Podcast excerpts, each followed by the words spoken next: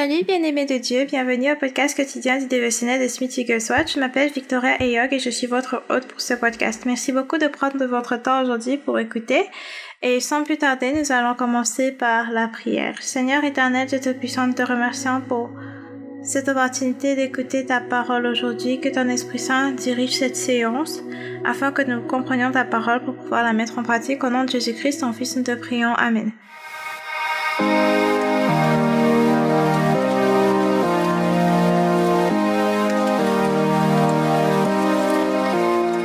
Titre de l'enseignement d'aujourd'hui, c'est Presser le pas. Presser le pas. Nous lisons Marc chapitre 2 du verset 1 jusqu'au verset 17.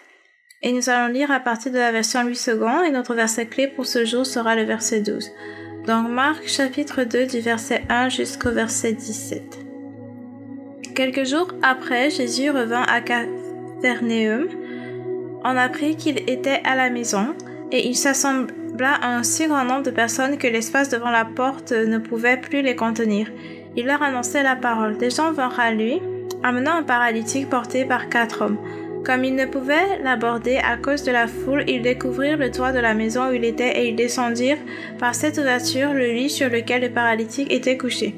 Jésus, voyant leur foi, dit au paralytique, Mon enfant, tes péchés sont pardonnés.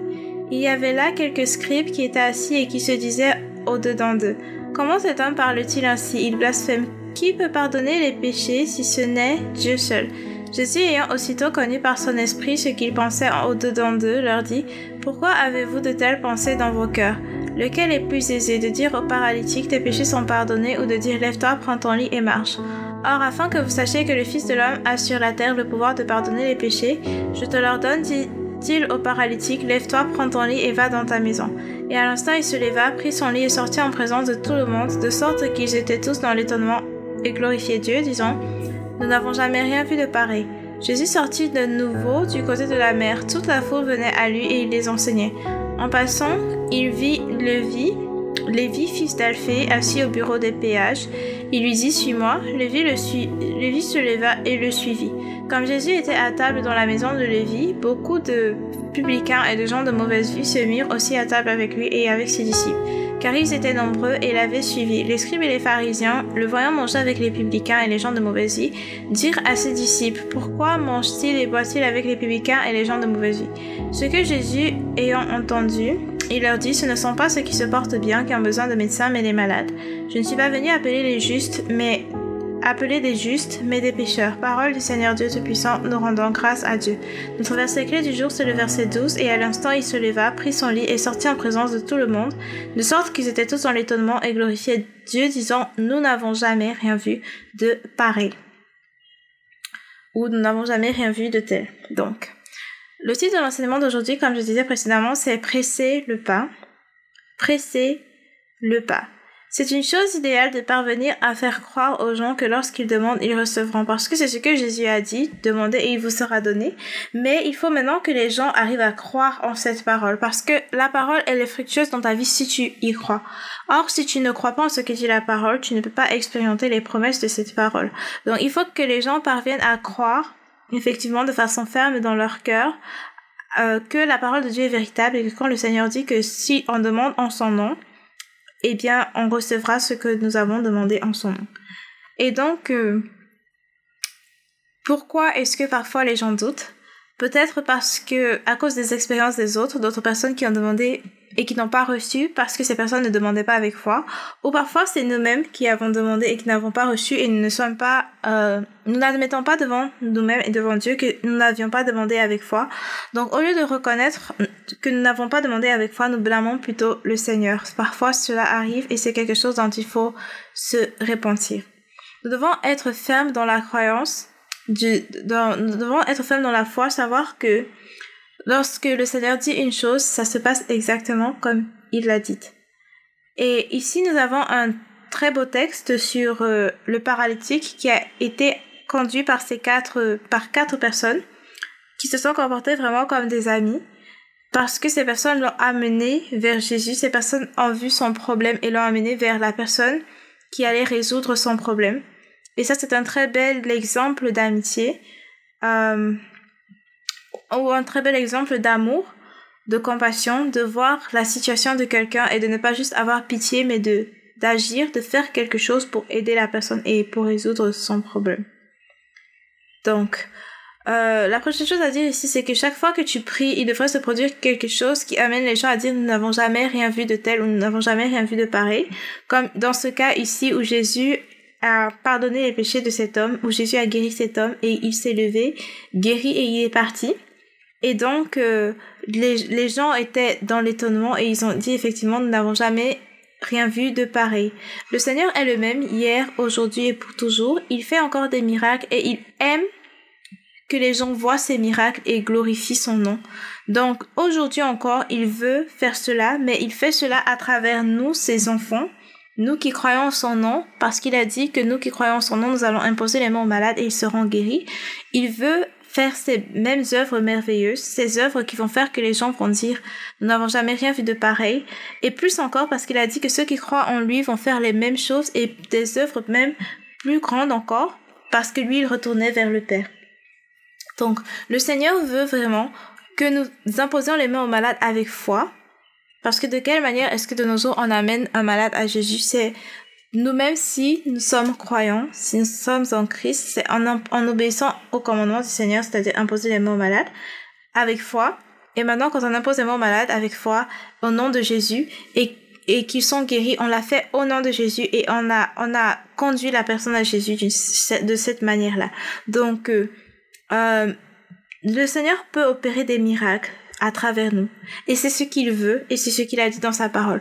Mais c'est à nous de faire preuve de compassion, de ne pas juste avoir pitié des gens, mais de vouloir effectivement aider, d'aller jusqu'au point de demander est-ce que je peux prier pour toi? Et dans d'autres cas peut-être la personne ne va même pas vouloir. Mais tu peux quand même prier pour la personne. Tu n'es pas obligé d'avoir sa permission pour prier pour elle. Tu peux la saluer lui dire euh, sois guéri au nom de Jésus-Christ.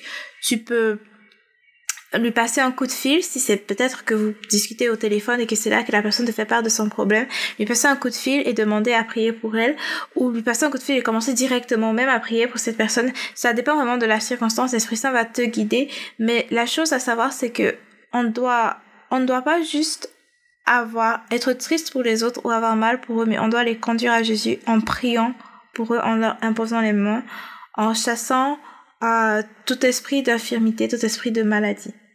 Donc, Dieu veut vraiment délivrer les gens, Dieu veut vraiment guérir les gens, et nous le savons parce qu'il a payé le prix par, la, par les meurtrissures du Christ pour que les, les, les, gens soient guéris.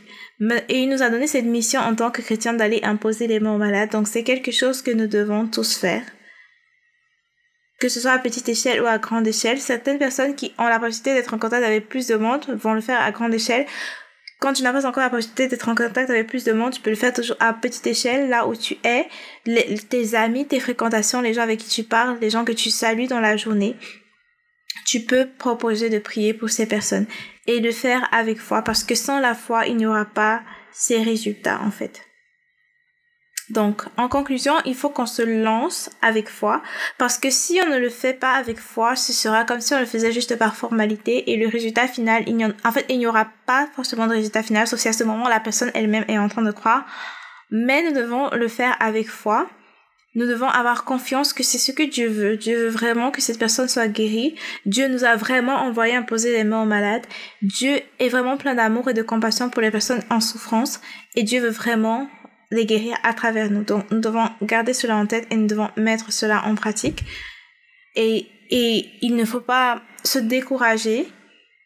Comme nous l'avons expliqué dans les, enseignements précédents, parfois ça arrive que tu pries pour quelqu'un et que tu ne vois pas un résultat immédiat. Ça ne veut pas dire que tu dois arrêter de prier pour toute autre personne, mais tu dois continuer, tu dois apprécier le pas malgré le fait que tu ne vois pas forcément de résultat immédiat. Tu dois continuer avec foi. Donc, je clôture avec la citation du jour. Tant de gens s'arrêtent sur le seuil de la porte alors que Dieu, dans son grand dessein, les invite à entrer dans son trésor. Tant de gens s'arrêtent sur le seuil de la porte alors que Dieu, dans son grand dessein, les invite à entrer dans son trésor. Nous prions. Seigneur éternel, Dieu Tout-Puissant, nous te remercions parce que tu veux que tout soit guéri, tu veux que tout soit sauvé. Nous te remercions parce que nous sommes tes ambassadeurs, les ambassadeurs de Christ ici sur terre. Alors Seigneur, nous prions que tu nous fortifies, que tu nous donnes que tu nous fortifies en fait, que tu nous aides à être courageux et plein de foi et à faire preuve de véritable compassion, pas juste avoir pitié des gens, mais vouloir aider et aider au point d'agir et agir au point de prier pour ces personnes avec foi. Au nom de Jésus-Christ, ton Fils, nous te prions. Amen. Et je profite de cet instant en particulier pour prier pour quiconque souffre d'une quelconque infirmité, soit guéri au nom de Jésus-Christ. Esprit d'infirmité, je t'ordonne de sortir du corps de cette personne à l'instant. Sois guéri au nom de Jésus, de la tête aux pieds. Je déverse la vie du Saint-Esprit dans ton corps. Sois guéri à l'instant pendant que tu écoutes ceci au nom de Jésus-Christ. Amen. Alors merci beaucoup d'avoir écouté du début jusqu'à la fin. Si vous avez été édifié par cet enseignement, n'oubliez pas de partager pour pouvoir édifier d'autres personnes et aussi de vous abonner pour recevoir des notifications à chaque fois qu'il y aura un tout nouvel épisode. C'est un nouvel épisode par jour, donc rendez-vous disponible demain par la grâce de Dieu pour écouter l'épisode de demain. Et aussi, euh, si vous avez des témoignages, des sujets de prière ou des questions en particulier, vous pouvez me contacter sur Facebook ou sur Instagram. Euh, mon nom c'est Victoria Eyog ou Docteur Victoria Eyog. Vous pouvez me contacter pour me faire part de vos questions, vos sujets de prière et vos témoignages. Merci beaucoup d'avoir écouté du début jusqu'à la fin. Que Dieu vous bénisse. Au revoir. Et rendez-vous demain par la grâce de Dieu. Bye bye.